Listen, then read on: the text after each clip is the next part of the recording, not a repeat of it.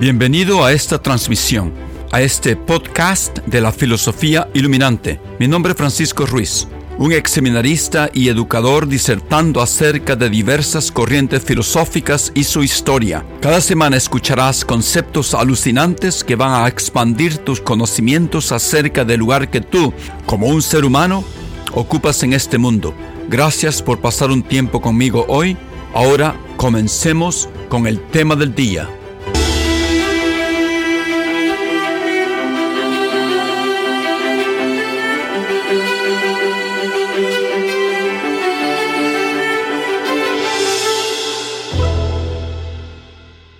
Buenos días, buenas tardes, buenas noches. Este es eh, Francisco Ruiz, hablándoles a ustedes desde Boston, Massachusetts.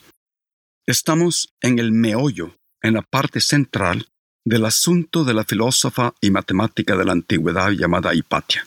Estamos tratando de entender el pensamiento y carácter de todos los personajes involucrados en el asesinato de Hipatia. Continuamos en este episodio discutiendo el carácter de uno de los personajes involucrados en la muerte de Hipatia llamado Cirilo, el obispo patriarca de Alejandría, el más importante personaje en el asunto de acuerdo con algunos. Para entender su carácter, he decidido conversar con ustedes las controversias intelectuales y religiosas dentro del primitivo cristianismo y las peleas mortales que los cristianos se inventaban para imponer su propio punto de vista. Aquí la palabra clave es imponer. No estamos hablando de un diálogo constructivo donde todas las posiciones se considerían válidas. El primer punto controversial entre los cristianos primitivos era la pregunta si Jesús era Dios o no. Y si era Dios, ¿de qué manera era Dios? La posición ortodoxa era que Jesucristo era completamente divino y completamente humano. No había división entre las dos personas. A esto los cristianos primitivos le llamaron unión hipostática. Bueno, en algunas religiones, en algunas eh, sectas cristianas todavía esta polémica no ha terminado. En otras palabras, Jesús no era una persona divina que algunas veces se transformaba en una persona humana, ni tampoco era un Dios que caminaba en la tierra disfrazado con una máscara humana, ni tampoco era un hombre humano favorecido por Dios como sucede en la Odisea y en la Ilíada, donde cada uno de los grandes héroes es favorecido por uno de los dioses del Olimpo. No. Jesús, de acuerdo con la posición ortodoxa, es completamente divino y completamente humano. Bueno, eso era la posición ortodoxa.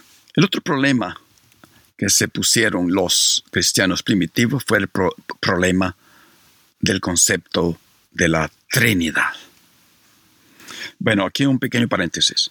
Antes de los cristianos, los eh, filósofos que he mencionado muchas veces yo en mis grabaciones, llamados neoplatonistas, como un tal Plotino, ellos hablaban de una verdadera realidad y usaban la palabra que el cristianismo copió después, una palabra griega que dice que se llama así hipóstasis, que consistía en una trinidad de entidades.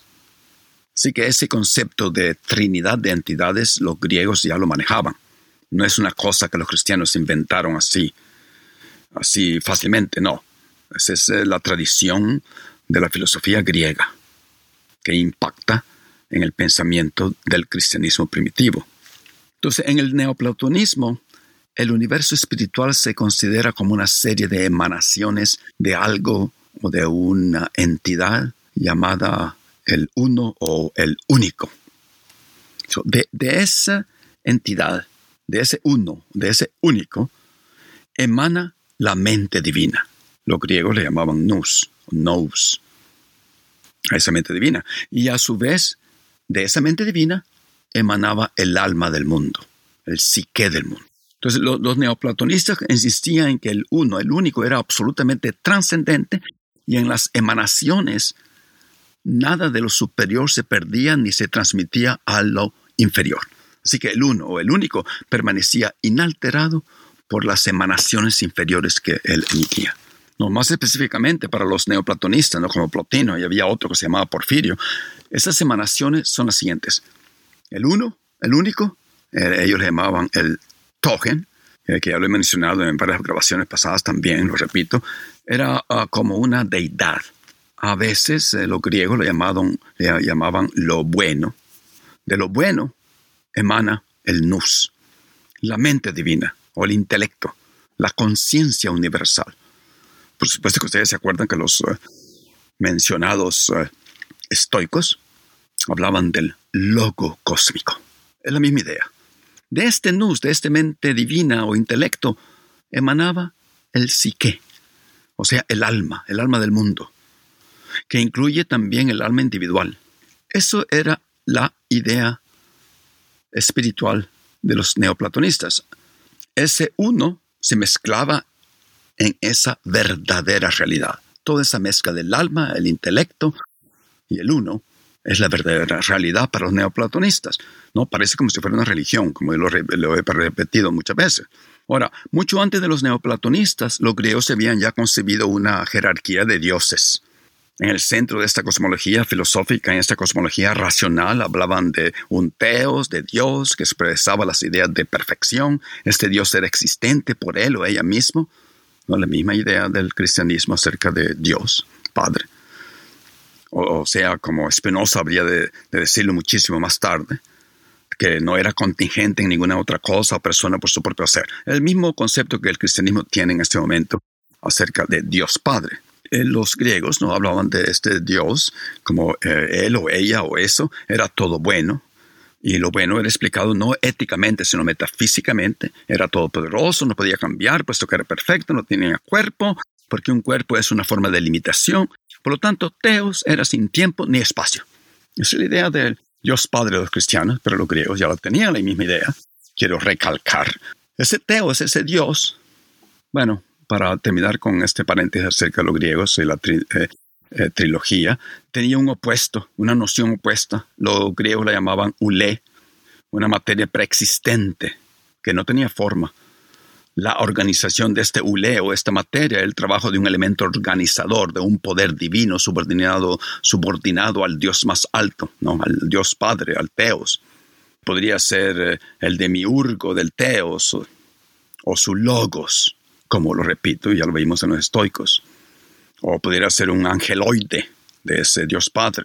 Y el tercer de Dios era el cosmos. Cosmos, cosmos era un Dios, que era una clase de sedimento, de precipitado, de pozo organizado que se forma entre el teos y el ule. Bueno, ahí está la trinidad de ese pensamiento griego.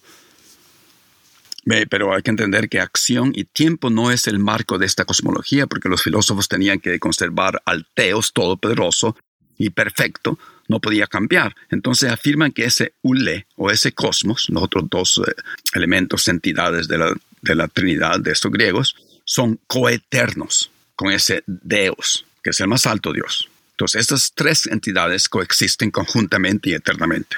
Bueno, es evidente cuando yo les hablo de esto que los teólogos cristianos adaptan esta formulación de Dios para describir la interrelación entre las tres personas de la Trinidad. Como eludimos cuando hablamos del, filósofo judío llamado Filón, el Septuaginta también describe esa narrativa de la creación citada en la Biblia, hablando de un logos que era como un segundo Dios, y en los cristianos es Jesús antes de su encarnación. Bueno, y para seguir eh, con este pequeño paréntesis, mi compañero Gustavo Oriana, catedrático de la Universidad de Puebla en México, también me habla de otra posible conexión similar a lo que ya mencioné con el pensamiento griego cuando se trata de la Trinidad cristiana. Él me dice que podemos conectarla a la idea griega de eudemonia o eudemonía, no, Aristóteles la definía como la felicidad como resultado de una vida activa, regida por la razón. O sea, una combinación de valores o principios griegos donde aparecen recurrentemente tres de ellos. La virtud, la felicidad y la verdad. Entonces, cuando hablemos del pensamiento en detalle de Hipatia, una neoplatonista, yo voy a dar un poco más de detalles acerca de esta conexión, como ya lo discutimos en uno de los episodios previos acerca de Filón. El neoplatonista tiene una contribución directa al pensamiento cristiano. no que es palpable en el asunto de la Trinidad. Pero eso otra vez es para otra grabación cuando hablemos un poco más de Hipatia, de su pensamiento. Ok, sigamos con el asunto de las controversias del cristianismo primitivo. Los cristianos primitivos se pelearon, se mataron, arguyendo diferentes posiciones en el asunto si Jesús era un dios o no. Cirilo, nuestro protagonista, usó las armas para matar a los que no aceptaban la posición ortodoxa de la unión hipostática. Por eso estoy mencionando esto, para ilucidar, vislumbrar el pensamiento y el carácter de Cirilo. O sea, en otras palabras, Cirilo creía firmemente en la unión hipostática, o sea, en otras palabras, en la encarnación de Dios Padre en Jesucristo. Este Cirilo se peleó con todo el mundo. Se peleó con un tal Arrio, se peleó con un tal Novacio, se peleó con un tal Nestorio. Me encantan esos nombres. O sea, se peleó contra los arianos, contra los novacianos y contra los nestorianos, para mencionarles esos nombres. Los nestorianos eran muy interesantes porque sostenían que Jesús era dos personas diferentes, una humana y la otra divina. Los novacianos no perdonaban a los cristianos que habían denunciado su religión en el momento de las persecuciones, y al acabar estas querían regresar al cristianismo. La iglesia no tenía potestad para perdonar a esos que renegaron de la fe bajo persecución, decían estos, y esos que cometieron pecados mortales. Los pecados no se perdonaban, decían estos novacianos. Bueno, en este caso Cirilo propuso sí perdonar a esos cristianos porque hablando de política, los sacerdotes sí tenían el poder de perdonarlos o no. En otras palabras, el poder estaba en Cirilo y sus sacerdotes. Y decidió en su paso, después de decidir esto, saquear todas las iglesias de los novacianos. bueno, esta fue la primera controversia que la menciono para ilustrar otra vez, repito, el carácter fanático y violento de Cirilo. Más detalladamente, he decidido detallar una controversia para mis seguidores que son vehementes, profundamente cristianos. Esto es lo que ellos ya conocen esta controversia, pero la quiero mencionar. El problema central, como ya lo mencioné, era la cuestión de la Trinidad. Además, quiero desarrollar esta cuestión un poco más detalladamente para entender cómo es que el monoteísmo del cristianismo se impone contra la pluralidad tolerante del politeísmo pagano sostenido por supuesto por la neoplatonista Hipatia. Hay un libro que acabo de leer, se titula Cómo Jesucristo llegó a ser Dios.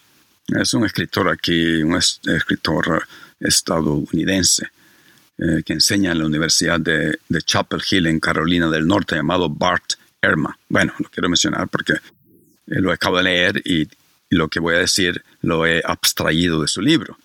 El libro me ayudó a entender el proceso histórico y lo voy a resumir en una secuencia de pasos. Primero, los cristianos primitivos llegaron a convencerse que Jesús, después de su muerte, se había convertido en un ser divino. ¿Y por qué? Porque la primera creencia era que Jesucristo había resucitado, había transportado, había sido transportado hacia el cielo. Y solamente entes divinos, entes que son transportados al cielo, son entes divinos. Así que Jesucristo era un Después de eso, los cristianos dijeron, Jesucristo es divino, no puede ser como nosotros. Lo llevaron al cielo. Eh, porque en el mundo antiguo la gente creía que si alguien es llevado hacia el cielo insofacto, esa persona se convertía en un ser divino. Los romanos pensaban así, los griegos pensaban así, los héroes griegos se iban al, al Eliseo, los judíos pensaban así, Enoch, Elías, Moisés. Entonces existía la posibilidad que los seres humanos podían llegar a hacerse divinos. Es el primer paso. Bueno, muchos de los emperadores romanos los hicieron divinos. Eran dioses, después que se habían muerto también, y también en vida. Segundo paso. Entonces, ya que habían asentado, aceptado que Jesús era un ser divino porque había resucitado, los cristianos se preguntaron, ¿en qué sentido Jesús podría ser un ser divino? ¿será posible que sea igual a Dios? Bueno, algunos de ellos se decían, no, no, no es posible que sea igual a Dios. Entonces, ¿qué es Jesús exactamente? ¿Se hizo Dios en el preciso momento cuando resucitó? Se pregunta. Tercer paso. Pero si eso es cierto, no sería suficiente. ¿Qué habría sido Él antes de la resurrección? ¿Podría haber sido Jesús un ser divino durante toda su vida? Bueno, decían los cristianos, tenemos evidencias, se decían estos cristianos, que Jesús hacía milagros durante su vida. Ergo, tenía que ser divino durante su vida, no solamente porque resucitó, se hizo divino, también era divino antes, porque solamente los dioses pueden hacer milagros. Eso quiere decir que si no es en su resurrección cuando se hizo divino, Jesús tuvo que haberse hecho divino en el momento de su bautismo. Ahí es cuando se convierte en Dios. Sigue el argumento. Paso cuarto. Pero ¿por qué tiene que ser en el bautismo? Se siguieron preguntando esos cristianos. ¿De seguro tuvo que haber sido cuando Jesús nació? Bueno, es evidente. Ahí es cuando se convirtió en Dios. Así es como se generan historias y cuentos acerca de un nacimiento de Jesús proveniente de una virgen cosa que no se dice en el primer Evangelio, en el de Marcos, que empieza con el bautismo cuando se declara que es el Hijo de Dios. Pero en el Evangelio de Mateo y Lucas comienzan con el nacimiento proveniente de una virgen. Y la razón dada es que Dios es el verdadero Padre de Jesús, literalmente, concretamente Jesús es el Hijo de Dios. Jesús nace de una madre virgen. Así es como la narrativa cambia y Jesús es transformado en Dios y es Dios durante toda su vida. Bueno, los cristianos pararon aquí. Quinto paso. Los cristianos después dijeron, bueno, comenzaron a pensar, si es Dios, no pudo haber sido Dios solamente durante toda su vida, tuvo que haber sido Dios antes de nacer, antes de vivir. Entonces se produce el Evangelio de Juan. ¿No se acuerdan? Famosas frases del principio. En el principio existía la palabra, y la palabra estaba con Dios, y la palabra era Dios, ella estaba en el principio con Dios.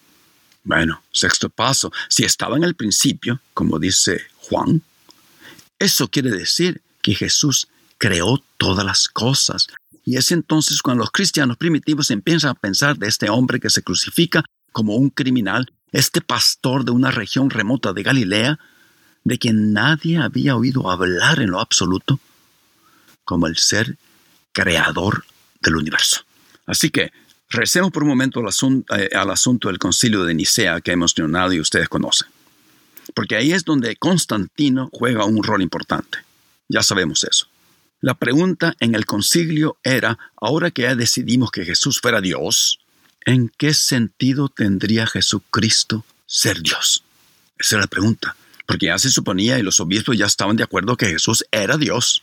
Entonces la controversia histórica en este momento yace sobre la posición teológica del arrianismo, llamada así por su proponente llamado Arrio. y eso me hace pensar del pobrecito Giordano Bruno, ese monje dominicano de Italia. Fue quemado en la hoguera unos 1500 años después, entre otras supuestas herejías, por sostener el pensamiento teológico de Arrio. En latín su nombre es Arius.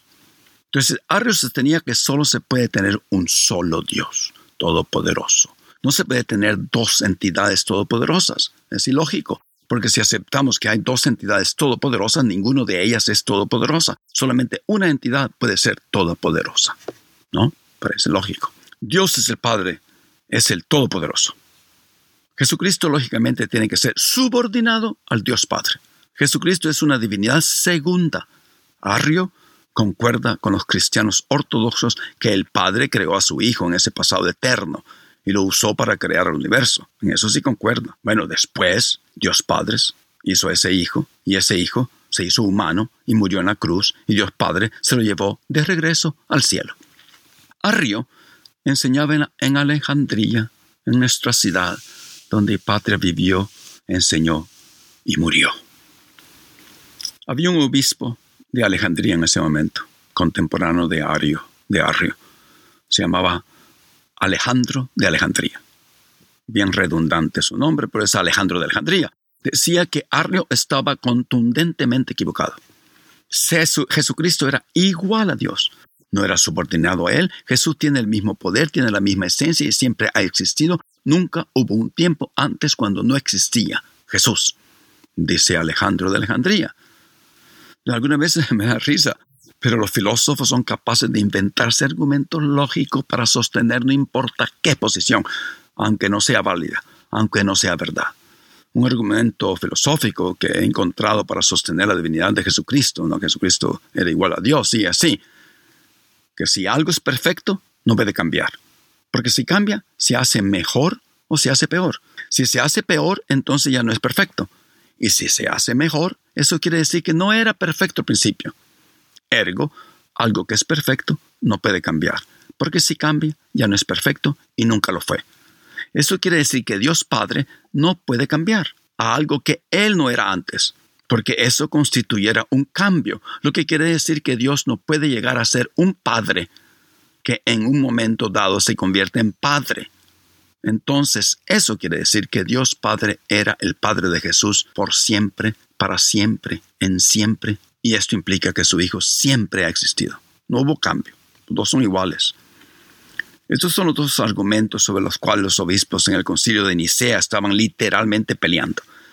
Jesucristo como una segunda divinidad o Jesucristo idéntico al Padre. Entonces Constantino, en caso de que se les haya olvidado, convocó el concilio de Nicea para resolver esa pregunta. ¿Quién ganó? Los conservadores. Los conservadores ganaron. El conservador Alejandro de Alejandría ganó la batalla y Arrio perdió. Jesucristo es igual a Dios y, y esa es, se hizo la doctrina oficial. ¿No? Los humanos políticamente decidieron que esa fuera la doctrina oficial. No es que esté escrito en la Biblia literalmente. Poco después de los cristianos siguieron discutiendo y encontraron que en el Nuevo Testamento había la mención de un Espíritu Santo. Jesucristo dice, y yo le pediré a Dios al Padre que les envíe al Espíritu Santo para que siempre los ayude y siempre esté con ustedes. Él les enseñará lo que es la verdad. Y ese Espíritu Santo también aparece en el Viejo Testamento, en el Génesis, en la creación. Dice así, la tierra no tenía forma y estaba vacía, y la oscuridad cubría las aguas profundas, y el Espíritu de Dios se movía en el aire sobre la superficie de las aguas. Entonces los cristianos deciden que hay que concluir que ese Espíritu Santo tiene que ser igual a Jesucristo e igual a Dios Padre. Entonces ahora tenemos tres seres que son totalmente iguales. Pero esos cristianos con el concilio de Nicea se vieron con la necesidad de insistir, de defender que el cristianismo era una religión monoteísta. No podían aceptar que habían tres dioses. Entonces deciden políticamente, administrativamente, que es mejor concebir que hay tres personas dentro de un solo Dios, y a ese lo vamos a llamar un misterio. Bueno, definitivamente es un misterio que nadie puede entender. Así como llegamos a la doctrina de la Trinidad, que una nota marginal aquí, pero que me parece interesante, es que los invasores del Imperio Romano llamados vándalos y que se apoderaron del norte de África, ahí por lo que es Algeria, Tunisia, Cartago, Libia, etc., eran detestados por los otros cristianos del imperio porque eran cristianos seguidores de Arrio. Los vándalos eran seguidores de Arrio. Entonces los, los vándalos también condujeron persecuciones en contra de los cristianos del norte de África, porque no, ellos les hacían la guerra. Como los vándalos se habían convertido en heréticos. Entonces, en otras palabras, cristianos contra cristianos, unos arianos y los otros llamados necianos, por seguir las conclusiones del concilio de Nicea. Como les dije antes, todo era un gran caos en ese tiempo. Los cristianos han estado peleándose sangrientamente entre ellos desde el principio del cristianismo hasta el presente reciente. Pero no se le olvide Belfast en Irlanda. Cirilo defendía la doctrina ortodoxa redactada por los administradores conservadores de la iglesia primitiva y tan celoso era que no le importaba saquear, matar para conservar su poder político y su poder religioso en Alejandría. En las próximas grabaciones continuaremos con los personajes importantes relacionados con la vida, obra y muerte de Hipatia. Le estoy dando a Hipatia un tratado exhaustivo, expandiendo y profundizando más que en ninguna otra serie, por la razón sencilla de que este periodo histórico está lleno de muchos cambios intelectuales religiosos y políticos. Estamos en las postrimerías del Imperio Romano de Occidente, y el comienzo de una nueva era, la que se llamaría la Edad Media Temprana o la Edad del Oscurantismo en Occidente, en Europa Occidental. Bueno, bueno, hasta aquí y espero verlos o oírlos con sus comentarios. Gracias por haber escuchado mi grabación que produzco para contribuir al desarrollo humano de mis oyentes. Si te ha gustado, Compártela con tus amigos y familia. Sugerencias de cómo mejorarla son bienvenidas.